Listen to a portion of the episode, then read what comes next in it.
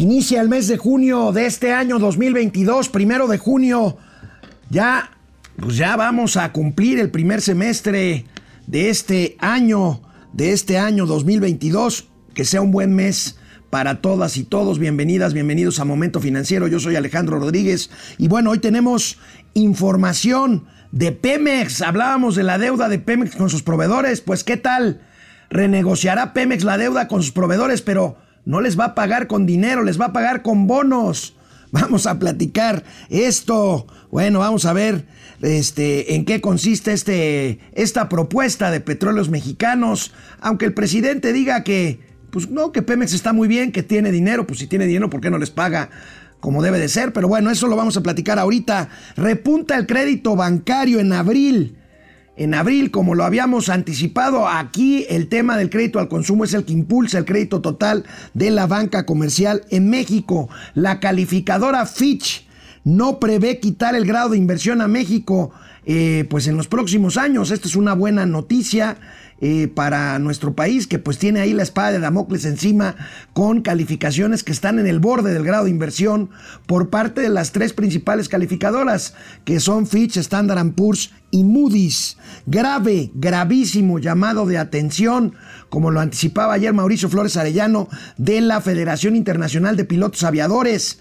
140 mil pilotos aviadores en el mundo representados ahí advierten sobre el tema de seguridad en el espacio aéreo de la Ciudad de México. Y en medio de este escándalo nace una nueva línea aérea mexicana, aunque no lo crean, vamos a ver de qué se trata, quién es o qué. ¿Quién es? ¿Cómo se llama esta nueva línea aérea en México? Estará en el norte, noreste del país. Por supuesto, tendremos gatelazos y hoy, hoy es miércoles de vilchilazos. Así que tendremos algún vilchilazo por ahí relacionado con los temas de momento financiero. Empezamos.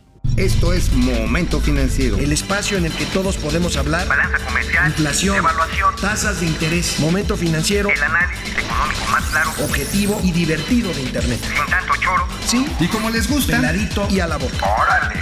¡Vamos, réjete bien! Momento Financiero. Ayer hablábamos Mauricio Flores y un servidor de la inmensa deuda que tiene Petróleos Mexicanos con empresas proveedoras, proveedoras de cualquier tipo de, servicios y productos, desde complejos sistemas pues de perforación, eh, electrónicos, tubos, hasta equipo de oficina, papelería, clips, lápices, en fin, insumos de todo tipo. Bueno, pues esta inmensa deuda, ¿qué creen? Será renegociada. Ayer Pemex anunció que renegociará el débito y pagará con bonos de Pemex. Que no está mal para quienes le saben a esto. Los bonos de Pemex pues, son papeles que tienen la garantía del gobierno federal y que pueden eh, ser eh, pues bastante eh, rendidores en cuanto a financieramente hablando. Ahora bien, estamos hablando de que los bonos estos se vencen hasta el 29. O sea, los proveedores que quieran entrarle a este esquema, pues verán líquida su pago hasta el 2029 con buenos réditos. Pero bueno, no todos están, no todos están eh, contemplados en este esquema. Ahorita vamos a ver cuáles son, digamos, las letras chiquitas. Pero por lo pronto, esta es la nota principal del economista. Deuda de Pemex con proveedores será renegociada, se pagará con bonos, convertirá pasivos por 2 mil millones de dólares con grandes acreedores. ¿Cómo será esto? ¿Se intercambiarán facturas elegibles por notas globales de la empresa? Con un bono de 8.75%, paga bien el bono de Pemex, 8.75 anual y con vencimiento en el 2029. Ahora, aquí empiezan los problemas. Son contratistas con cuentas por, cuentas eh, con cuentas por cobrar a Pemex por más de 5 millones de dólares. O sea, los proveedores que tengan cuentas por menos que estos 5 millones de dólares, pues tendrán que seguir esperando o a ver qué pasa, qué pasa con ellos. Otra forma, otra forma de manejar esta misma información, bueno, pues yo que me dedico a la comunicación, pues para mí esto es apasionante, esta es la forma en que lo maneja el economista, la forma en que lo maneja Reforma, el pasquín inmundo, según Palacio Nacional, pues es otra, es otra sobre esta misma nota, ahorca Pemex a proveedores, lo cual es cierto, busca aplazar el, pago hasta 2029, pagando pagándoles la deuda a proveedores grandes, les repito, con bonos que contemplan hasta 2 mil millones de dólares para adquirir estos, precisamente estos bonos. Pero bueno, a partir de ayer mismo se podrán adherir a este programa acreedores, les decía, con cuentas por cobrar superiores a los 5 millones de dólares. O sea, puro machuchón, olvídense, olvídense de los chiquitos. Vamos a ver estos datos que nos regala también Luis Miguel González y su equipo del economista. Son 13.500 millones de dólares el valor de las cuentas por pagar de Pemex a proveedores al primer trimestre de 2022. 29% de estos pasivos a corto plazo de Pemex representa su deuda con proveedores. Bueno, aquí tenemos estos datos, pero bueno, veamos los pasos para seguir para que lo sigan estos proveedores machuchones, los que tengan eh, pues cuentas por cobrar a Pemex por más de 5 millones de dólares. Estos proveedores podrán adherirse al esquema de financiamiento, eh, pues son grandes empresas por la magnitud de sus actividades y se encuentran prácticamente en el sector de exploración y producción de hidrocarburos. Ingenieros, productores de tubos, galvanizados, en fin, eh, renta de plataformas, barcos, en fin. El programa consiste en un reconocimiento de obligaciones, vaya, el colmo sería que no, y pago por facturas elegibles de Pemex para estos prestadores de servicios o vendedores de bienes. Se realizará un intercambio de una a una de, uno a uno de facturas comerciales ordinarias por notas globales de deuda de Pemex, les decía con una tasa de rendimiento de 8.75, que es la que tiene Pemex para sus compromisos de deuda. Un papel que además quiero decirles que ya calificado está pues como bonos basura a pesar de que tenga la garantía del gobierno federal. Los participantes deberán tener su deuda en dólares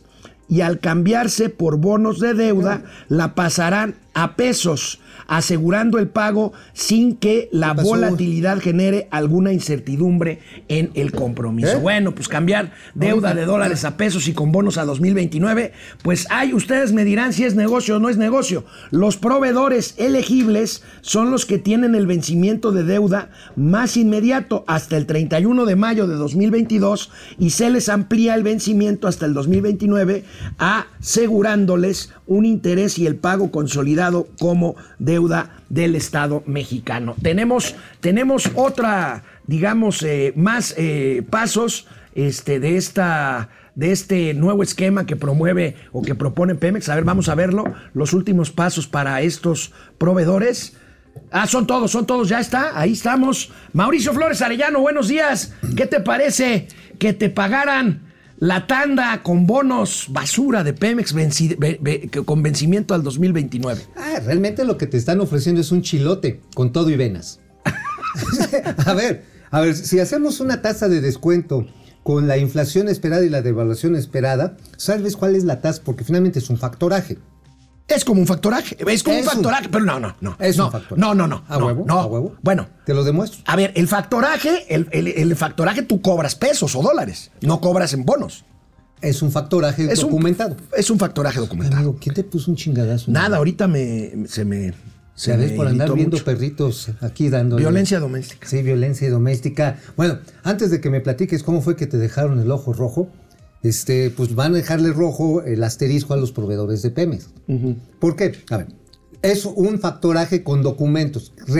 Representa en el- la tasa de descuento, agárrate, en pesos, 15% de descuento anual. 15% No de descuento, ya incluyendo el 8.75 de interés venci- venci- eh, Es con, la conversión. con vencimiento a 2029. Es la conversión de esa tasa del bono de 8.75 o sea, más la es un la clásico lástima, Margarito. Te chingaste. ¿Quieres que te pague? Págame 15%. Ahora, a ver, ahora, amigo. ahora, nada más. Esto antes lo hacían, pero por debajo de la mesa. Lo hacía el señor Carlos del Ángel. Carlos, Del Ángel, sí. el mismo que platicabas el ayer, que trae un desmadre. Sí, el mismo, el mismo. Pero nada más que la lana veníanos tu reino, ¿no? Ahí para la oficina de herrerías y quién sabe si para el señor Octavio Romero. Ahora lo van a documentar. Bueno, a ver, pero sigue siendo un chilo. A ver, amigo, explícame algo, porque yo ya no entiendo nada. Bueno, cada vez entiendo menos, amigos. Pues. Es lógico que este esquema lo promueve Pemex porque no tiene dinero. Ah, chinga, y el Porque precio no, porque, no, porque no tiene liquidez. Ah, se va al subsidio de gasolina. Ahorita vamos a ver, ¿no? huevo. Pero bueno, es obvio que Pemex no tiene liquidez para pagar como debe de ser. ¿Estamos de acuerdo? Ok. Bueno, pero el presidente López Obrador tiene otros datos. El presidente dijo hoy en la mañana que Pemex sí tiene liquidez. Entonces, ¿para qué diablos proponen este esquema? Mire. A ver, presidente, láncese. Sobre este problema de flujo de efectivo que existe en Pemex y que, ha derivado en ofrecerle a los proveedores pagarles con bonos de deuda para que los hagan efectivos en los próximos años. Eh, ¿Tiene Pemex ese nivel de problemas de flujo para, para estar planteando este tipo de mecanismos, presidente? No, Pemex eh, tiene eh, liquidez, tiene afortunadamente bastante presupuesto. Aquí estuvo el director de Pemex y dio a conocer eh, un informe, incluso se puede ver en internet. A ver, amigo, hoy en la mañana leía un artículo muy, clar- muy claridoso de Raúl Trejo de Labra. Y dice esto: ¿Cuál es la coartada favorita del presidente López Obrador? Negar la realidad. ¿Qué, Esa es su qué manera? Negar la realidad. Qué manera de mentir. Negar amigo. la realidad. Qué manera de mentir. Mira, no es novedad que mienta. Pero Pues esta, hace- esta no tiene 80 parangón. La hace 86 veces al día. Entonces, ah, miente como respira. Y ya ahora, la- el nuevo estilo de la mentira es, no pasa nada. No pasó nada con los, estos este, matones que estaban ahí a la entrada de Baridaguato. No pasó nada con las protestas feministas. No pasó nada con la relación con Biden y los Estados Unidos. No pasó nada en Ucrania. Ahora no pasa nada con la deuda de Pemex con proveedores. Pues no, dice pasa el nada, presidente, no, nada. tiene liquidez Pemex. Entonces, ¿por qué diablos tiene que renegociar su deuda con No, proveedores? No, no está renegociándola.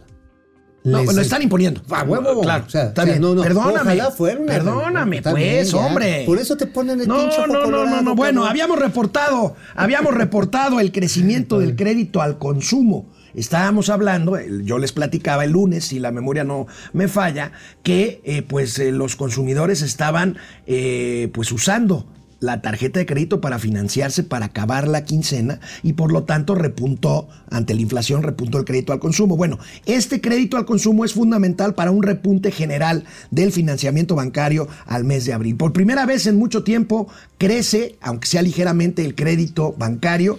Por primera vez en 21 meses, amigo, crece pues casi nada, 0.7%. Pero ¿por qué? ¿Qué es lo que Pero más bueno, impulsa? ¿Qué es lo que lo impulsa? los, el consumo, los préstamos al consumo, Pues es que es que básicamente la el- quincena. el crédito, Ajá, este, o sea, ya cuando- la tarjeta de crédito. Ya cuando estás en la rayita de- de- del día de pago, pues ya nada más te queda, bueno, ya a veces ni la pinche lata de atún. Tarjetazo. Y tarjetazo, güey. O sea, oye, y el súper, pues encárgaselo ahí al, este, al centurión romano, encarga, encarga, y tienes que pagar con carné, con algomer o corpomático. Bueno, pues vamos a ver la gráfica del comportamiento del crédito bancario. Son datos del Banco de México difundidos ayer. Mira, Ah, pues sí. fíjate cómo de, de un menos 14% anual en abril, pues a menos 2.7 en diciembre de 2021 y crece ligeramente en el ver, primer esta cuatrimestre baja, esta baja corresponde en buena medida al programa de alivio que ofrecieron los bancos a sus deudores durante la pandemia, si te das cuenta. Desde julio que dicen, oigan, saben que esto sí está de la chingada, les vamos a, a dejar cuatro meses sin, sin cobro de intereses, sin principal, aliviánense, vamos a reorganizarnos porque ni ustedes ni yo. Ahí yo creo que Banco de México fue muy prudente y la Comisión Nacional Bancaria de Valores, lo platicamos en su momento, en que modificaron las reglas de castigo de cartera para que no se les aumentara la cartera. La cartera vencida. Ajá. Y al mismo tiempo liquidez del Banco Central a los bancos pues, para que no se ahogaran. Pero entonces, pues el crédito va bajando. Y mucha gente, lo hicimos muchos, pues ¿a qué salías a comprar, cabrón, si todo estaba cerrado? Pues sí. O sea, usabas la tarjeta claro. para las entregas a domicilio, pero Claro. tampoco ya lo usabas mucho. Bueno, todavía, todavía hay que decirlo, a pesar de este crecimiento ligero en abril, todavía la cartera de crédito general bancaria está por debajo de los niveles de antes de la pandemia, precisamente. Aquí tenemos el rezago. Ahor- ahorita la, la cartera de crédito vigente de la banca suma 5 billones de pesos, pero había 800 mil millones de pesos más de cartera antes de la pandemia. No, pues el pedo el pedo realmente es que ahora está creciendo a nivel del tarjetazo de consumo. No es el crédito que se le da a la pequeña o a la mediana empresa, no es el crédito hipotecario per se. A ver, vamos a verlo si quieres por segmento. Vamos a ver, a ver, Aquí, ahí lo tenemos. Ah, tarjeta de crédito. Ahí está. 4.9% o Abri- abril, Variación. cua- no, cuatro- variación porcentual, 4.9% a abril. Ajá. Nómina, Nómina. está creciendo el crédito de nómina. Pues es lo mismo, pues estás pidiendo que te adelanten la quincena porque no la das. Andas dando el chiquistrais el, el último día del mes. Vivienda, pues ya me había regañado el doctor Amaury Serranola otra vez. Es un buen momento quizá para agarrar buena oferta de vivienda. A Quien tenga bajos. liquidez o posibilidad de contratar un crédito, pues contrata un crédito de vivienda. Pero fíjate, del lado negativo después de los créditos personales. que Consumo también- duradero, pues no. Pues no, ese para atrás. O sea, ahorita quién chingado se va a endeudar, endeudar para un refrigerador, para un auto. Una lavadora. Una lavadora. ¿Te acuerdas cuando Fox decía las lavadoras Los con de dos patas? qué chinga le pusieron. Sí, sí, viejo sí. Y empresarial se cae 1.2%. Pues sí, empresas, la gente que tiene negocios está incluso tratando de desendeudarse precisamente por la falta de liquidez en el consumo. Del lado izquierdo está la parte eh, total. El crédito total crece 0.72%, pero el crédito al consumo crece casi 4%. Casi 4%, que es precisamente, y espérate, y júntale con el de nómina, que es, va junto con pegado. A ver, te ofrecen el crédito de nómina, todos los bancos, porque es así como el salvavidas cuando ya no estás viendo la tuya. Y además es un Y buen ves es- ves el la mía. crédito de nómina es un buen negocio para los bancos. ¿Por qué? Porque te tienen cautivo. O sea, la, pro- la garantía del crédito es, el, es la propia nómina. O sea, no, se hay te, nada te más cobran a seguro lo chino. eso. No hay Es nada lo- más seguro, más que, eso. seguro que eso. Sí. Es como queso, el queso. Es como el Fonacot. Te dan un crédito para un bien duradero y tienes que pagar porque va sobre tu nómina. Punto. Bueno, Nada más que aquí utilizas ese dinero no para un bien duradero, sino para salir del atolladero. Oye, amigo, hay que, hay que comentar esto. Después de la, del informe de finanzas públicas al mes de abril por parte de la Secretaría de Hacienda, en donde reportamos que se incrementaron los ingresos tributarios sobre la renta, independientemente de la caída del IEPS, pues me llama la atención que la calificadora Fitch descartó ayer que le vaya a retirar la nota soberana a la deuda mexicana, o sea que vayamos a perder el grado de inversión. Es una buena noticia. Bueno, pues reconocen este, esta parte que Mauricio y yo, bueno, no discrepamos, pues, pero yo digo, eh, eh, eh, finanzas públicas sanas, bueno.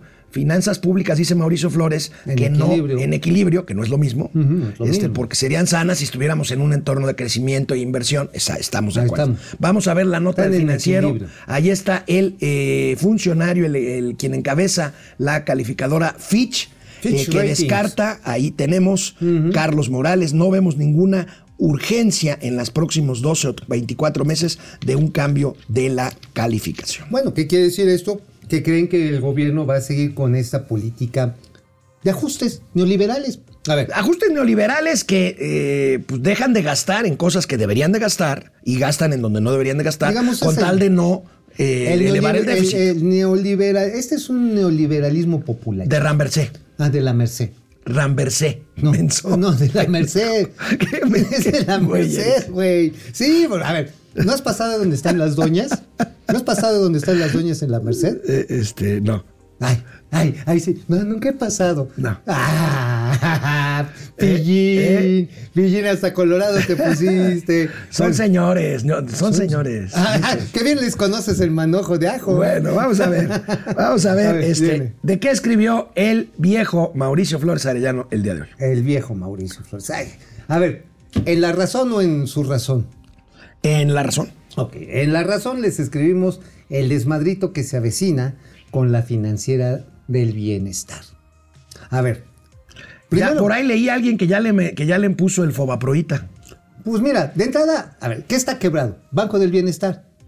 Quebradísimo. No, pues una mamada. O sea, la verdad, de 2.600 sucursales apenas van a abrir. Pero ¿te acuerdas mil. cuando el presidente al principio, perdón, prometió 12 mil sucursales? ¿Te Pues, acuerdas? A ver, sí. A ver, en el momento en que lo que está de boga son las fintech, los servicios en línea, eh, la nube de información, ¿para qué haces tantas pinches sucursales? A mí nada más se me ocurre una razón. Para mamar lana. Pues sí. Con proveedores y todo. Ahora, ¿qué es lo que van a hacer con Telecom? Lo van a escindir de la Secretaría de Comunicaciones. Telecom es lo que era telégrafos. Telecomunicaciones de México le pusieron, pues porque, bueno, ustedes no tienen edad para cuando. Yo creo que ni siquiera saben lo que es un telégrafo, pues. ¿Tú llegaste a mandar un telegrama? Sí, a huevo, Sí, varias yo también, veces. Yo también. Sí, sí, Telegramas de amor. Ah, y no, y oye, también te mandaban. Es el abuelo del fax, imagínate Cuando nomás. se, imagínate, cuando empezaron a modernizarse en Telecom, te ponían el servicio de envío de fax. Sí. Ahora, este, Telecom, Telecom, que era Telégrafos de México, Telecom después, ahora se convierte en Financiera del Bienestar fundamentalmente No, para todavía no. captar. Quieren. bueno, quieren hacerlo para captar las remesas. Es que ahí viene un pedote. A ver, ya recaptaba remesas y es el más barato del sistema. Ya servía para dispersar programas sociales y era el más eficiente del gobierno. Porque tiene muchas sucursales en pueblos Sí, retirados. En pueblos retirados y tenía esa facilidad y además con usualmente pegados a los eh, a las oficinas públicas de gobierno o de seguridad pública. Entonces era muy seguro que la gente cobrara su dinerito o que cobrara los apoyos que daba el gobierno de Enrique Peña Bebé o el de Felipe Calderón. O sea, eso no es nuevo.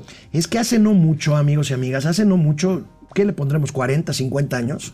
En un, no pue- en un, mucho. mue- en un pueblo retirado. Hace en, no mucho. En un pueblo retirado, es que no es mucho, amigo. Ah, En un pueblo retirado, este, pues encontrabas tú la oficina de gobierno, los trámites, encontrabas la iglesia, encontrabas el teléfono público Y el telégrafo. Y el telégrafo. Ahí está. Y ahí empezaron a recibir remesas los paisanos. Exactamente. Ahí es Vía por- telégrafo, pues. Ah, y por eso mismo se trata de un sistema muy seguro, con una red viejita, pero que existe. Y entonces el asunto de que quieren hacer la financiera del bienestar, si lo quieren hacer con reglas, digamos, aceptables, se van a llevar hasta dos años.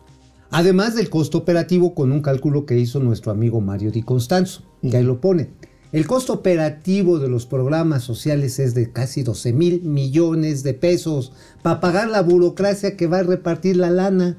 O sea, dices, no, mames, y todavía quieres hacer una SOFOMO o una SOFIPO para que además de crédito con un capital que se va a ir a fondo perdido. O sea, a ver, No, va a ser un. Banco del Bienestar ya se mamó 25 mil millones de pesos y velo cómo está. Ya se los mamó, ya, ya lo estamos pagando. O sea, ojalá fuera un Fobaproita, porque un Fobaproa finalmente implica un esquema de refinanciamiento. Recuerdo hace, hace algunos deuda. meses que visité Chiapas, en la entrada de San Juan Chambula, una sucursal del Banco del Bienestar, muy bonita, con sus vidrios ahí Verde. polarizados, verdes y todo, cerrada. Bueno, ¿quieres ver algo que parece carnicería en Viernes Santo? Ve a la del aeropuerto en la Terminal 2 de la Ciudad de México. Ay, sí, para. Ahora sí, estamos esperando a que los paisanos depositen aquí sus dólares. Ni los pelan, cabrón. Pues no, bueno. En el Independiente, ¿qué escribiste, querido Mauricio? Bueno, en el Independiente le hacemos los honores a el fundador, nuestro, A nuestra inspiración, nuestra inspiración, nuestra inspiración para los gatelazos. Ah, caray. A Hugo López Gatel. A Hugo López Gatel, ¿te refieres? Sí, este, claro. ¿Qué dices? Ahí está el doctor muerte, míralo. Ajá, el doctor Muerte. El fascismo. el fascismo sanitario, ¿te refieres a los vapeadores? A los cigarros también. Oye, a ver, ¿no crees que este güey mató víbora en viernes y no nos quiere decir que algo acordó con las tabacaleras para prohibir los vapeadores? A ver, ¿quiénes son los principales productores de vapeadores legales? ¿Quiénes son? Lo- los cigar- las cigarreras. Entonces, ¿cuál era el pedo? Para ellos, al contrario, es perder un mercado. O sea, British este, American Tobacco, Philip Morris, eh, estaba también la, la Japan Cigarettes, eh, están los de Gitans, no me acuerdo cómo se llama la. Ahora, ellos no tienen problema. Si para no perder un segmento de mercado crearon empresas distribuidoras, fabrica- fabricantes De de, vapeadores. y cigarrillos electrónicos, pues ahora regresas al tabaco normal, al Pero cigarrillo normal. El problema está en que hoy fumar un cigarrillo es más, es, es- está más penado que matar un cabrón, cuando menos en México. No. Ah, sí, claro. O sea, eso sí, hay matazangas, pero no fumen en las playas, no me las Pero bueno. Gatel prohibiendo, aunque digan que prohibido, prohibir, prohibiendo. Prohibiendo. Y finalmente, y esa es la parte cabrón. Hace más daño el alcohol que el tabaco, compadre. Pues no y sé. ni tú ni yo fumamos. Y Pero le nos entramos. pedo, ¿no? Pues sí. Bueno, sí fumamos. Bueno, yo sí de repente sí No le. me echo. Yo sí me echo un churro de repente así, le quemo las patas al diablo. A ver, a punto, mano. Al punto. Déjate al punto. El asunto es que hay una seria amenaza, por un lado, a las libertades individuales. Pues sí. Porque no estás apelando al conocimiento, al, al- al sentimiento de responsabilidad que cada persona debe de tener. Tratas de imponer reglas así como el manual de Marta Harnecker del, ¿cómo se llamaba? Este de materialismo histórico. Marta Heinecker, amigo. Heinecker, o sea, no, Heinecker. Heinecker. Heine- Heineken. Marta Heineken, ¿no era la de las chelas? Y Rosa Luxemburgo, ¿no? Ajá, Ruxa Hamburgo. Bueno, la cuestión está en que se trata de una visión ideológica del año del chuchuluco. Ah, esto no lo haces porque estoy cuidándote, cabrón. ¿Qué está pasando? Y con eso remato ahí en, la, en, la- eh, en el Independiente. ¿Qué pasó con el semáforo rómbico en negro de alto en calorías, alto en, chingaderas, se va Oye. a morir? ¿Qué pasó? ¿Ha bajado el nivel de obesidad? No, amigo, pero además No, no tú ves una, tú ves una, una ensalada de lechuga, este, eh, envuelta, o sea, empaquetada, empacada, empacada, con un con un rombito que dice alto en azúcares. Alto en azúcar. Quizás sea porque trae el, el- ¿cómo se llama? El, este, el topping ahí para que le eches. Bueno, vámonos a una Vámonos, pausa a los comentarios para regresar con el tema aéreo, el Vámonos. escándalo del circo aéreo mexicano. Vámonos. Vámonos, Alejandro Méndez Sánchez, Tocayo desde Querétaro, Dick, Dick Longstroke, saludos al Triángulo y al Dorado de las Fifinanzas. No dejen de votar este domingo. Bueno, yo no puedo votar porque no vivo en ninguno de los seis estados. ¿Cuál es tu en donde, pronóstico? este, eh, Morena gana 4 de 6, con seguridad. Quizá, quizá haya una sorpresa en Tamaulipas, aunque eso dependerá de lo que pase, por ejemplo, hoy en la Corte, que van a determinar si es culpable o no eh, el gobernador de Tamaulipas, aunque sé que lo van a posponer para dentro de una semana, lo cual está bien. Ahora, yo lo que creo es más o menos el mismo marcador, pero con una cuestión. Son narcoelecciones, cuando menos, en Tamaulipas y en Durango. Sin duda. Sin duda. Bueno, incluso en la No, parte... incluso en Quintana Roo. No, pero ahí ya el narco ya está bien aconchabado. Ahí son cárteles contra cárteles. Betty ¿eh? R, ya lista para informarme con los mejores analistas. José Manuel Gracias, González gracias. Ochoa, saludos a tíos y primos financieros. Flor Roy, qué, ¿Qué milagro. ondita? Lo de Pemex es como, es como de tiendita de la esquina. No tengo para darte tu cambio. ¿Quieres un chicle? Está muy bueno. Juan Ramón, no, saludos. Daniel González, eso de Pemex es fake. ¿Cómo? ¿Cuál? ¿Cuál Daniel? es de fake? ¿Es fake qué? ¿Qué, qué? Pues qué, pues que nos digan, ¿no? ¿De qué? Pues sí, no, no entiendo qué es fake. Carlos González, pronto Pemex pagará con tandas. Proce Server, saludos desde Greenwich, Londres. Cheers. Saludos. Javier Salinas, el tío va de andar probando los filchilazos. Pues sí. Sí, no, pues con gusto. Proce Server, Pemex va a empezar a pagar con casas de Houston. Está muy bueno. Oh, sí, yo sé. Oye, el pedo está en que es con señora o sin señora. No, no, no, no, no empieces. Pupi No, ¿por qué Noriega. no? Pues está- Pupi Noriega. Está, está rica y tiene lana. Maravilloso miércoles, dice Pupi. Amados tíos financieros, guapetones y chingones, Ay. virtual, joj, hermoso. Gracias. Inicio de mes, her- hermoso inicio de mes para ustedes, de mes y para la Sí, comunidad ya. financiera. Oye, ya llegamos a la Ya, mitad del año. ya, ya, ya. Esto ya huele a pozole, a piñata y a ponche. Genaro Eric, la inflación es pasajera y la cruda de Mau también. Carlos Sí, González, la única, la única forma de que Pemex se vuelva rentable es despedir al 75% de sus trabajadores. Tiene 150 mil. Ayer les comentaba, ayer les comentaba, amigo, no estabas o antier. Ajá, Antier habrá sido. ¿Cuántos empleados? Cuando fui vocero de Pemex, Ah, bueno, pues tiene una tenía cantidad. 200 y pico de, de gente a mi cargo en un área que puede funcionar fácilmente con 20, 25. Sí, hay sobredimensionamiento laboral. Ahora, eso aunque le quitaras la mitad, no resuelves el No, pedo. no resuelve el problema. Bueno, eh, Javier Salinas, si los contratistas de Pemex hicieran paro de labores, Pemex sería incapaz de producir una gota de petróleo. Cierto. Pilar Zamudio, me gusta el programa. Felicidades para el Checo Pérez y al Felipe Calderón de las Finanzas. Nos aventamos a la alberca juntos, hombre. Sí, Ay, sí, sí. Sí te gusta A ver, la ahí está. alberca, ¿verdad? Oye, amor. Uy, Ahí está. lana, lana, lana. Genaro Eric, Telecomes el manifiesto fracaso al Banco del Bienestar, estoy de acuerdo. Eh, totalmente. Pero vamos a ver, sonó la caja registradora. ¿Quién es? ¿Quién es el benefactor de este miércoles de ceniza? Ráfaga Martínez. Ráfaga, muchas gra- Ay, nuestro 40 Ráfaga. pesitos o son dólares. Ay, hasta tres 40 dólares. pesos, pues sí, 40 mames. pesos. Oye, ¡Vámonos! no mames, la ves la patria bien jodida y tú todavía estás. Ahí está. Vamos al circo aéreo. Bueno, ya nos están. A ver, ya nos están preguntando de la visita que hizo ayer Mauricio Flores al Aeropuerto Internacional de Santa Fantasía. Mañana les tendremos imágenes exclusivas de esta visita que hizo Es que nuestro el inefable, el inefable eh, Mauricio Flores. Es que nuestro productor está en un asunto de salud. Esperamos que esté bien el señor Campos. Pero aquí están al pie del cañón nuestros queridísimos amigos, el Davo, el Chino, el Argenis, el ingeniero, todos aquí Todos, están. todos, sí. Ahí está hasta el jefe. Rocha vino. ahí está abajo. Ay, no mames. Ahí está supervisándote, güey. Ah, sí. Uh, Sí, sí, sí. Bueno, grave, grave llamado, y lo anticipó ayer Mauricio Flores, grave llamado de atención de los pilotos de todo el mundo a las autoridades mexicanas en materia de seguridad aérea. Una institución, que ya habíamos hablado de ella, que eh, engloba, agrupa a 140 mil pilotos aviadores de todo el mundo. No son personajes que cobran sin trabajar, no, son pilotos aviadores de a de veras gente que maneja aviones, pues para que me entiendan, aquí tenemos esta nota de el, la IFALPA, la, la Federación Internacional de Pilotos Aviadores, demandan al gobierno garantizar la seguridad aérea del Aeropuerto Internacional de la Ciudad de México. Mauricio nos compartió, y aquí se los compartimos a ustedes, el comunicado de esta asociación, la IFALPA, eh, que pues materialmente está diciendo... Señores de México, No el caguen. tema de seguridad aérea No es negociable ni es un tema político, Ah, es un no es tema política. no negociable. Totalmente de acuerdo. Mira, eh, de hecho no se esperaba que hubiera un pronunciamiento tan fuerte. Este comunicado sale en Singapur en la reunión anual que tiene esta asociación. Sí iba a tomar, tocar tangencialmente, pero subió, imagínate, de tono, precisamente por la serie de incidentes que se han venido registrando, le dio la vuelta al mundo. Aunque hay una estadística interesante, ayer estuve ahí con Rogelio Jiménez Pons y nos decía la gente de la subsecretaría Subsecretario de Transporte. de transporte. O sea, ahorita hay una tasa de 4.5 idas al aire, no idas al cielo, las idas al cielo son No, no, bonitas. esas- Esas bueno. son bien bonitas, pero bueno.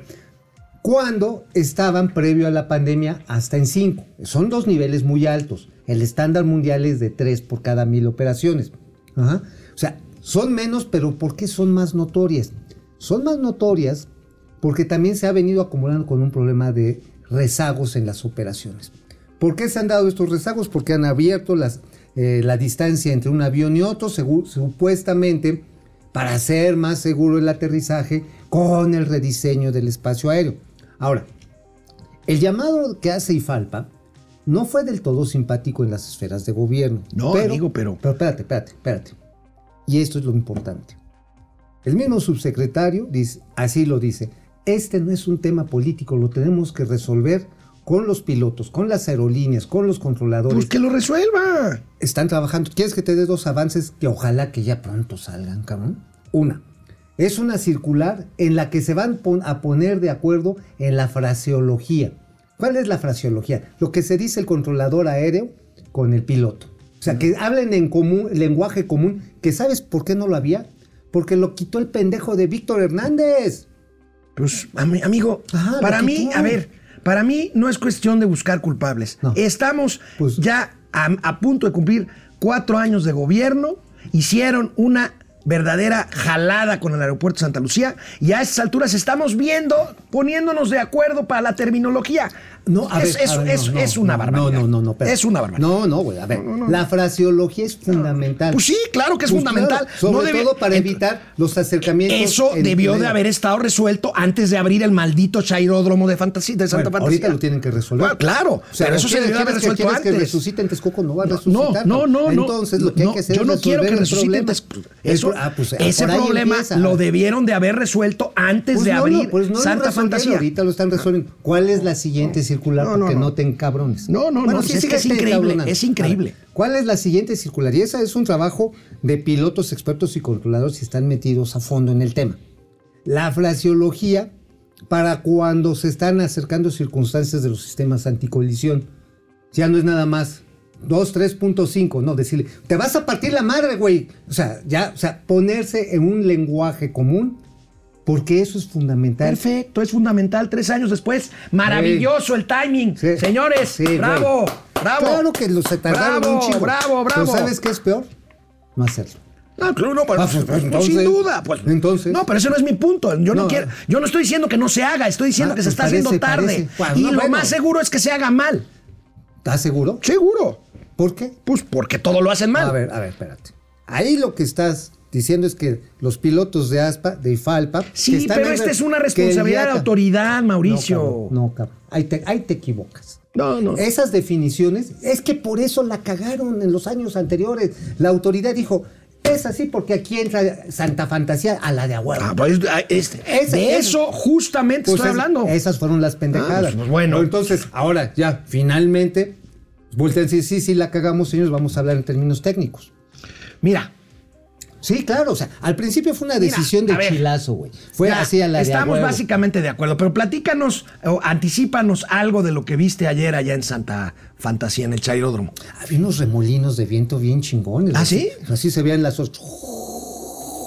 Y este, pero que ya va a haber operaciones nocturnas. Pago por ver. Y es más, ya le dije ahí al general Isi- Isidoro Pastor, que por cierto, este, nos ve, ¿eh? ¿Ah, sí? Sí, Ah, dice, bueno, soy su saludos, fan. general. Sí, Ah, sí, sí, sí, sí. Bueno. Y muy amable, ¿eh? además. No retiro lo dicho, general. No, no, pues porque vamos a ir, güey. Vamos a ir, le dije, oiga, pues, queremos hacer una entrevista aquí. Este, y le decía a su jefa de comunicación, una señora muy amable, le dije, mire, si vamos a ¿Tiene hacer- jefa de comunicación en el aeropuerto Felipe Ángeles? Sí. Ah, Sí, Ah, sí, ha de sí. tener mucho trabajo después de las 3 de la tarde. Pues vieras que sí, porque tienen que comunicarse entre ellos. Este, es muy grande. Ahora, y les dije, mire, si vamos a ser amigos, yo les voy a decir las cosas que veo que están de la chingada. Y ustedes van a tratarme de convencer de lo que están haciendo, que, que lo está bien o que lo van a corregir. O sea, yo no me voy a andar ahí callando de que, ay, no, sí, qué bonito aeropuerto. Sabes que algunos amigos que al principio eran muy críticos y la chingada, a la hora de la hora ya, ay, sí, no, qué bonito está el aeropuerto de Santa Fantasía. No, no, no, es una jalada, A ver, por favor. Es un aeropuerto grandote. Digamos, digno. Pero nos acompañó un arquitecto, había un arquitecto además de don Rogelio Jiménez Pons. Dice, ¿sabes cuál es un problema que yo veo aquí de construcción? Tanto pinche vidrio. Porque eso sí, unos, así unos ventanales de vidrio, de ese verde así, este, ya sabes, como... Tipo Banco del Bienestar. Ah, ándale, tipo, yo creo que compraron la mayoría de los que les quedaron ahí, lo pusieron. Entonces, el problema de esto es que necesita un montón de energía para calefacción o para este enfriamiento. Hacía un pinche calor porque estaban reparando los aires acondicionados. Mm. No, sí, sí, sí, neta. A menos de tres meses y sin gente. Imagínate. Aterrizar en Ahora. Oaxaca se queda, pero bien no, ñoño. sí, no. Hacía un pinche calor. Ahora, Mm. ya está funcionando el Starbucks.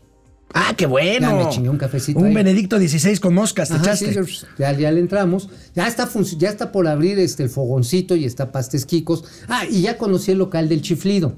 Chiflidos venden tortas. sí, neta, neta. No, no, no, mira. Oye, ya, oye, oye, oye, ya. oye, No, entré no, a los baños. ¿Y, y- y qué? ¿Te echaste, ¿Te echaste una firma ahí con el Santo o con Blue que, Demon? no, es que ahora entré al de cine mexicano. Ajá. Y Entonces te echaste una firma con Jorge Negrete. Con el Jorge Negrote. Este, no, oye, ¿sabes qué, quién está a la entrada? Oye, ¿sabes ¿y quién está a la entrada? Que los, que los ilustradores de los puestos ambulantes de la Cuauhtémoc se vayan allá a decorar el Sería buena idea. Oye, ¿sabes quién está a la entrada del baño de hombres? ¿Quién?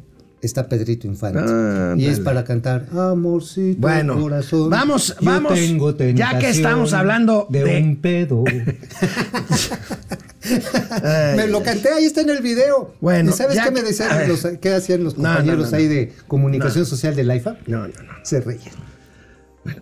Hagan, háganme ustedes el favor. Sí, Hay un área de, de comunicación, comunicación. social en el aeropuerto menos visitado de la historia de este país. Tienen que hacerlo. Tienen que comunicar lo que sea. Ahora, tienen un chingo de tecnología nueva. Oye, que pongan público. una oficina de pasaportes ahí, ¿no hay gente? Ay, sería buena idea. Chingón. No, el- no, no, espérate, mejor no, güey, porque qué tal si te mandan a sacar tu pasaporte allá. Bueno. está cabrón Está cabrón. Bueno, Ahora- nace, hablando del tema aéreo, nace una nueva línea aérea. Se llama Aerus.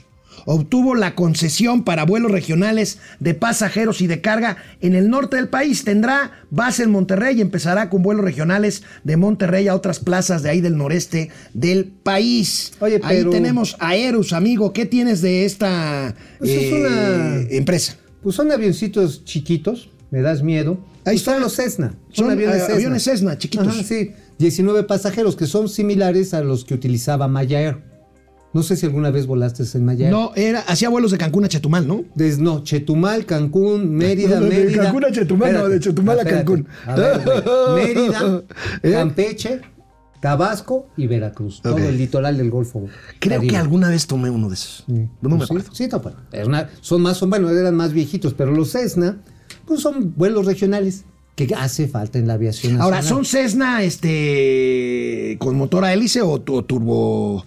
O, No, pues o deben son de- turbo. No, deben de ser este, Turbohélice, turbohélice, turbohélice. Sí, que son muy aptos para vuelos cortos. Ahora, no es que vayan a competir con las aerolíneas que ya existen grandotas.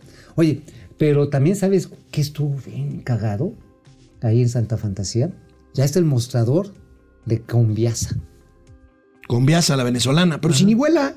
Pues ya tiene mostrador. Y hay otra que creo que es cubana. Están diciendo que va a haber un vuelo a La Habana. ¿Pero qué será? ¿Cubana de aviación? Coreasa. Sí, yo dije, pues, que se está mal. Ahí están los videos, al rato se los enseño. Oye, y otra cosa. ¿Quién crees que dice que va a sacar ahí su nueva aerolínea? Que va a ser Santa Lucía Sucede. José Luis Garza, el que fue el director. El que fue director de Interjet, ¿no? Ajá. Sí, sí. ¿Y qué, y qué linearia quiere formar o qué? Este, tiene un nombre medio. Aeroganso. No, Aereolus. Aereolus. Aereolus. Pero, un pequeño detalle. Nada más le falta el financiamiento. Nada más, güey. No, pues sí. No, pues sí. Yo, Pues sí. Yo, yo quiero un centro de esparcimiento este, quiero- familiar. Sí, yo también. Nada más que me falta el dinero. Pues, está también- bien. Yo, yo te- bueno, siempre he querido ser empresario del Tailball Dance. vámonos al último corte, segundo y último corte de este programa de miércoles, eh, primero de junio. Y regresamos con los gatelazos. Tavo Rivera, Tavo, ¿cómo estás? Desde Mexicali. Ha de ser un pinche calor en Mexicali. Bien pinche. Oigan, les saludo allá a mi, fam- a mi compadrito, también anda por allá. ¿Está en Mexicali? Mexicali, cabrón, sí está cabrón. Alelú, Aleki, yo veo a la gente desesperada. Yo también, Alelú. Sí, José Almazán Mendiola, ya que andan hablando en clave, la clave es esta. La es que pues es por las grabaciones de Alito y todos estos, ¿no? Este, que, oye, qué, malo salió para dar mensajes en clave este Manuel Velasco. Sí, ¿eh? no. Oye, este, pues es que si no, te, te van a dejar ir la Cayetano Frías. José Almazán Mendiola, pues el apodo de cobarde matoncito le viene como anillo al dedo al presidente López Obrador. Uy. Manda a su secretario de gobernación, o mejor dicho, a su gato a amenazar a Alito Moreno. Híjole, bueno, pues ese es otro tema. Mau No le Ríos. saques, no seas... No, no es que le saque, lo saqué ahorita yo a la, a la mesa. ah. No lo acabo de decir. Ok, está bien. Pues otro Ríos, si llegara a ocurrir alguna fatalidad en el espacio aéreo, no solo será culpa del gobierno, también de las aerolíneas, que pese a que se les ha indicado que la operación simultánea es riesgos- es riesgosa, van a cumplir el, cap- el capricho al tartufo y aumentar sus operaciones. Oye, fíjate, ese es el punto. Quieren hacer, y ya ese es un punto crítico que se lo dije al, ge- al general Pastor. Le digo, oigan, si quieren hacer operaciones este, simultáneas con todos los problemas de espacio y esto, y ¿sabes qué me contestó? Creo que fue sensato. Dice, mira, dice, para hablar de ese tema, creo que tenemos que tener aquí a alguien de CENIAM que lo explique. Pues ahí está. Pues ahí está. Padre del análisis superior, bueno, eh, nos está spoileando un gatelazo, ahorita vamos a ver el bichilazo, este, y ahí lo comentamos, padre. Alelú Aleki, considera la 4T que toda la bronca de salud pública se debe al tabaco y la obesidad. Error, los padecimientos crónicos de México son muchos. Tienes toda la razón, Claro. Alelú. Tienen que ver con sedentarismo, con estrés, con malos hábitos de trabajo, con, con este, problemas psicosociales y, y mentales, ¿eh? Bueno, José Almazán Mendiola, la conclusiones del audio Alito Manuel Velasco. Uno, Alito sabía perfecto que lo estaban grabando, grabando, su discurso, cuidado, es- tienes razón. Dos, Sí, claro. Velasco es un pelagatos mensajero que no sabe negociar. Sí, Pues, no. pa- Pues sí. Según el video, no, el audio no. Tres, la amenaza y la extorsión es el modo operandi favorito de Morena como buena banda criminal que son. Bueno, estoy de acuerdo contigo. Ahora, te voy a decir una cosa. Espían unos y espían los otros, ¿eh? Todos. Ahora, que también en todos los gobiernos, incluyendo los prianistas, pues era una práctica muy común que algún político incómodo o algún líder sindical incómodo lo mandaba llamar. Yo sigo ¿Te acuerdas de pensando- don Fernando Gutiérrez Barrios? sí, claro, yo sigo pensando. ¿Sabes qué hacía don Fernando? Llegabas, entrabas a su oficina, decía, ahorita lo atiendo. Y entraba una secretaria y dejaba un, un archivero así abierto con la hoja abierta. Te acercabas, venía tu foto y venía hasta lo que no sabías de ti, cabrón. Entonces lo cerrabas haciendo, ay, no mames. Yo sigo Y pensando. el secretario Yo- ¿podemos platicar? Sí, claro. Yo sigo pensando que Morena dice que no son iguales y sí son iguales y como dice que no son iguales, pues entonces yo concluyo que son peores. Eso es lo que yo creo. Ah, Carly Agui, hoy es miércoles de la Vilchis, así es, Carly, Ah, ahí claro. viene la Vilchis. Javier Salinas, seguro las pistas del Triángulo Dorado tienen más tráfico que la IFA, pues no, no lo dudo. Bueno, No, vámonos ni yo a los tampoco. gatelazos. Bueno, amigo, pues gran Hey. revuelo causó en redes sociales este video en eh, la televisión argentina. ¿Qué? Ahorita lo comentamos y lo discutimos con Mauricio Flores, porque una conductora de televisión, argentina por supuesto, corrió a uno de sus invitados que empezó a hablar bien del gobierno de eh, eh, Alberto Fernández. Y entonces la conductora, pues simplemente, pues Se encabronó. se, se enojó y Le lo corrió. Vamos a ver y ahorita lo comentamos. A ver. Decir algo, porque la verdad que tengo, me está latiendo el corazón más de la cuenta. Eh, no, no, no. No, sí, más de la cuenta. Eh, con todo respeto, Jorge, quiero que te vayas del programa. Porque realmente no. Puedo escuchar. No, porque puedo escuchar toda la noche lo que vos decís, pero está justificando a un presidente como Alberto Fernández, que es un cínico, un siniestro. No me importa que a vos te moleste que nosotros le pongamos No, calificativos, porque solo pienso en la gente que durante dos años de este gobierno pasó pésimo. Hay gente que se suicida, hay gente que perdió sus pymes, hay gente que se siente estafada, hay gente que se siente una mierda. Los chicos se quedaron sin educación. 200.000 pibes no van a volver al colegio. Entonces, la verdad, te agradezco de todo corazón, pero no voy a permitir, no voy a permitir por mi público y por el pueblo que le sigamos faltando el respeto a la gente. Te agradezco con todo respeto, no quiero que esto se torne en algo violento ni que la pasemos mal ninguno de nosotros. No, de ningún violento digo por el tono y por tu cinismo. Tenés un nivel de cinismo que yo no lo voy a permitir. No puedo creer el cinismo de la clase política que tenemos. Y lo lamento. Yo acá no estoy sentada porque me dan sobres, porque laburo para uno, laburo, yo laburo para mí, para mi hija, para mi casa, para mis padres, para mi familia y para mi pueblo. Yo no le puedo mentir a la gente. Esta conversación se está tornando pornográfica y desagradable. Justificar al presidente, la primera dama diciendo las pelotudeces que decía y nosotros tenemos que soportar el cinismo, que es como si se riera de vos que estás en tu casa o de mí o de nosotros. Sobrevalorando a Alberto Fernández. Pero yo laburo para ustedes, no para los políticos. El honor no tiene precio. No se puede escuchar tantas estupideces y con tanta impunidad. ¿Qué opinas, amigo? A ver. La señora estaba francamente encabronada Sí. y lo mandó a chingar a su chat. Ahora, hay muchos comentarios de que aquí deberían de hacer lo mismo. Yo no estoy de acuerdo. Yo creo que. ¿Le acuerdas yo, que le hicieron así a Gabriel Cuadri? Sí. También lo mandaron Yo, a yo no estoy de acuerdo. Miren, hoy en la mañana estaba escuchando el programa de Ciro Gómez Leiva. Con este Humberto Pigmenio. Payek le dio una arrastrada a Epigmenio Ibarra, que esa es la forma de callarle la boca y de exhibir sus pelotudeces, como dice esta señora. No, en español, de aquí de América Y- del Norte es pendejada. Ok, en lugar de correrlo. O sea, a mí me parece que, aunque mucha gente piensa que esta señora hizo bien, pues a mí me parece que primero pues, no lo haber invitado. Se dijo, mira, con toda honestidad y con toda educación vas y chingas a tu madre. Así le dijo. Oye, yo creo que hay que mantener las puertas abiertas, incluso a riesgo de escuchar pendejadas. Por eso, ahora. Pero ¿cómo las es- combates? Es obvio que esta presentadora invitó a este fulano. Y después y lo sabía lo que le iba a decir. Claro. O sea, también eso es mala leche, ¿no? Pues sí. Ahora, por ejemplo, estaba escuchando hoy con Luis Cárdenas, este, pues, este Hernán Buera, Gómez Buera, Gómez Burera. con este, ¿cómo se llama? Con el cuñado de Felipe Calderón. Con este Zavala. Con- ajá, ándale. Juan con Ignacio. Zavala, Juan Ignacio Zavala. Realmente divertido el pinche show. Por supuesto, Nacho le puso una arrastrada a Hernán de no manches. Sí, sí, varias veces, varias veces. Le decía, por ejemplo, oigan, a la 4T ya lo único que le falta es poner un bar, un centro nocturno para decir sus chistes. Pues miren, Ciro Gómez Leiva, en vez de correr a Epigmenio Ibarra de su estudio, mandó traer a Paget y Paget le dijo, señor, se- así muy propio, señor Ibarra, para tener usted el, para tener usted la mano tan dura, tiene usted la piel muy delgada. Le puso una friega espantosa. Señor Ibarra, el mundo no empezó ni acaba con usted. Se lo acabó. Lo acabó. El otro estaba fuera de sí, ¿eh? Yo esperaba que se parara, se levantara de la mesa de Pigmenio, ¿eh? Ajá. Entonces, pero bueno. Mira, yo creo que hay que saber aguantar vara y uno de los grandes logros democráticos que no podemos perder en la posverdad es echarse los trompos en la discusión.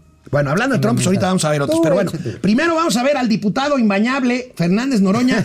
se escupiendo para arriba, ya acusa a Morena de lo que defiende. Oye, ¿no se peleó con Lili? Sí, ahorita lo vamos a Ah, ver. bueno. Cabrona Movimiento Paneaguado, sobre todo el bloque de Nuevo León, que ya están pensando en la presidencia. Ahí se la disputan Samuel García y Colosio Riojas. Samuel García trae toda la lana ¿De dónde? Es así, deberían preguntarle de dónde. Comprando diputados, diputadas, comprando alcaldes, comprando, por supuesto, de Morena y de todos lados. Anda, andan desatados. Comprando, por supuesto, de Morena. O sea, está reconociendo este el imbañable no que. ni más porque no Bueno, ni más. dice, están comprando diputados de Morena también. Ah, va. Bueno, será muy difícil. Bueno, y siguiendo con Noroña, veamos la paliza que le puso Lili la senadora Telles. Lili Telles en la comisión permanente. El changoleón legislativo. Venga de ahí. El diputado Changoleón lo está escuchando, está aquí. Ah, ahí está. Por favor, explíquele al diputado Changoleón que vino a meterse a esta Cámara cómo operó el crimen organizado en Sinaloa. Y póngale atención, Changoleón, póngale atención, porque ustedes son el brazo político del crimen organizado. Orden, por favor. Y su equipo. Usted, Changoleón. es Por favor, no es diálogo, es una pregunta. el crimen organizado. Explíquele las cochinadas y la Es violencia una pregunta. Que hubo en las elecciones en Es una Sinaloa, pregunta, no diálogo. Apoyados por el Mayo Zambada, cobarde Changoleón. Responda, por favor, eh, señor senador. Oye, Pobre- oye, a Olguita además le pobre faltó decir. Olguita. Olguita además le faltó. Senador Changoleón, responde a lo que le dijeron a los Ay, ay, ay, Oye, ay, ay. Pero ¿Eh? ¿sabes qué? Pues es la normalidad ya ahorita a estas sí, alturas sí, del. sí, sí, Ahora, sí, sí. El pinche Changoleón también ha sido pasado de, de lanza. Ya después se puso a chillar. Dijo, no, es que. Si le contesto, me van a acusar de, vi- de violencia de género. Que tiene razón, ¿eh? No, también dice, es que él, ella, este, el changoleón, les dice paniaguados. Paniaguados. Entonces, pues ya le pusieron el changoleón. Señor imbañable Noroña, acuérdese que el que se lleva se aguanta. Y el senador Mario Zamora entró también al quite. A ver. Y pues le dijo que se echaran un tiro. A ver, bien. Entiendo que aquí se caldean los ánimos y todo. Lo digo con mucho respeto, compañero diputado. Lo dice usted bien. Si usted hace algún tipo de comentario, lo pueden eh, denunciar o llamar violencia política de género. Pero si alguien trae la sangre muy caliente, yo me apunto y lo arreglamos como quieran, como se tenga que arreglar. Si no quiere hacer aquí en la Cámara, como quieran, como usted guste. Como usted guste, ¿eh? como usted guste, el que se ponga a hablarle así a una compañera senadora me da, la verdad, este, me da pena y desgraciadamente a nosotros en Sinaloa nos enseñaron a cuidar y proteger a las mujeres. Sea quien sea, a cuidar y proteger a las mujeres. Así que si trae la sangre muy caliente, adelante, chavalón, se vale. Y si quiere con una mano atrás para que no digan que la edad, se vale. Al cabo es que estamos del vuelo, hermano. ¿eh? No hay problema. Ayuda, eso ayuda a sacar las presiones y las tensiones. Si no las puedes sacar de otra manera, porque hay otras maneras, si no las puedes sacar de otra manera, eso ayuda, no pasa nada. Y mire, para que no haya bronca, puede ser con guantes y con careta para que no quede rajón ni nada, no pasa nada. Le aseguro que le va a gustar, se va a entretener y la va a pasar muy bien. Concluya, por favor. ya le tiró el pedo directamente al Órale. changoleón. Órale, póngase si quiere Ahora, para que no le sí relaja. ¿eh? Yo llegué tenso a este programa y me peleé contigo ahorita y ¿Ya? a toda madre. Sí, pues ahora sí. O sea, tú nervioso, yo tranquilo. Bueno, de verdad, de verdad, amigo, de verdad, amigo, ¿Qué? es patológica la obsesión de la 4T con ¿Contra Felipe quién? Calderón. Ah, sí. Es oye, patológico. oye, han pasado cuatro años y sigue gobernando Bueno, Felipe Calderón. Vean ¿no? al gobernador morenista del estado de Sinaloa sobre opinando sobre el famoso retén este que detuvo a los periodistas Ah, en Badiraguato, ¿no? del presidente allá en Badiraguato. ¿Y qué Fíjense nada más al gobernador ¿Qué de dice? Sinaloa. De veras es una obsesión enfermiza. A ver, bien. Porque yo les puedo decir, a ver, Calderón y su secretario de seguridad, este eh, García, ¿qué? Genaro García Luna. Genaro García Luna, pues tenían pacto acá. Yo puedo decir, ¿no será que García este Calderón mandó a poner eso para que saliera en la prensa nacional la idea de eh, eh, echarle a perder la visita a- a- al presidente? Pues también te puedes pensar, es, es exagerar. Pues Calderón desde Calderón. Mónaco, desde la alberca con Checo, mandó Ajá, poner mandó retén. poner- Oye, No, pero yo también me consta, yo vi a Felipe Calderón Oye, gracias. repartiendo, repartiendo el virus del coronavirus. Se subía a los aviones Sí, claro. Claro. Bueno, gracias a culpable. Imagen Televisión por estas, eh, por esta Oye, pieza, este, que, que Oye, nos ¿qué- facilitaron. El día que les falte Felipe Calderón, ¿a quién le van a echar la culpa? Eh, pues a Gatel, ¿no? No, Gatel es protegido, es de los protegidos. A Fox, porque Peña es intocable, pero Fox ya está viejito, pues a nosotros. Pues igual y sí, nosotros sí, porque a Peña, Enrique Peña Bebé. Bueno, no, rápidamente, nada, porque nada. ya se nos acaba el tiempo. ¿Qué, quién? Hoy, Vilchilazo, de, por supuesto, la señorita Vilchis. La señorita la señor Vilchis, no me la chingues. Y bueno, tenemos otra de gasolinas. Bloomberg engaña sobre el costo y subsidio a las gasolinas. En su edición para Estados Unidos, la agencia de información financiera Bloomberg publicó una nota con el título El subsidio a los combustibles de México está costando más que las ganancias de las exportaciones de petróleo y asegura que México gasta el doble en subsidiar gasolinas en lo que obtiene, de lo que obtiene de la exportación de petróleo crudo. Esta información es falsa. La Secretaría de Hacienda aclaró que los cálculos de Bloomberg no son ciertos, que sobreestima el precio de las gasolinas y subestima el ingreso por exporta- exportación de petróleo crudo. Por los precios altos del petróleo en el mundo debido a la guerra en Ucrania, Pemex está recibiendo mayores ingresos por exportación de crudo y otros derivados del petróleo. También recibirá más IVA por un mayor consumo de combustibles. Si sumamos los ingresos petroleros del gobierno federal calculados por Hacienda entre enero y abril de este año, sumarían 8.900 millones de dólares, en tanto que los subsidios a las gasolinas en esos cuatro meses apenas suman 4.443 millones de dólares, la mitad de los ingresos petroleros en el. Pillina, bichis. Pillina. Lo que no dice es que el subsidio al 100% del IEPS a gasolinas ¿Cuándo empezó? empezó justo en abril. Eh, Oye, no, no. La caímos, No, le caímos ¿el en... 100%? ¿Sabes El, el cuándo? 100%, el 100% empezó en abril. O sea, en se- febrero. El, el 100% no. No, O sea, sí, el 100% a to- al total premium. No, sí empezó desde febrero. No, amigo. A huevo, a huevo. Al 0-0 empezaron a dejarle. Ahora, hay una cosa. Si fuera cierto lo que dice la señora Vilchis, ¿por qué entonces Pemex tiene que regatearle y quererse chingar a sus proveedores? Pues porque no tiene dinero. Pues porque se están gastando. Se están gastando el diferencial de precios altos del petróleo en subsidiar a la gasolina. Así de sencillo. Así de sencillo. Bueno, vámonos ya, nada más. ¿Qué? ¿Recuerdan al gobernador de Hidalgo, Omar Fayad, como DJ en una discoteca allá en Pachuca? Ah, ahora sí, Bueno, nuestro pues, Freddie Mercury del ahora Tlacoyo. El Freddie Mercury de Petatiux, ahora convertido en cantante de karaoke. A ver, viene, cara de oca.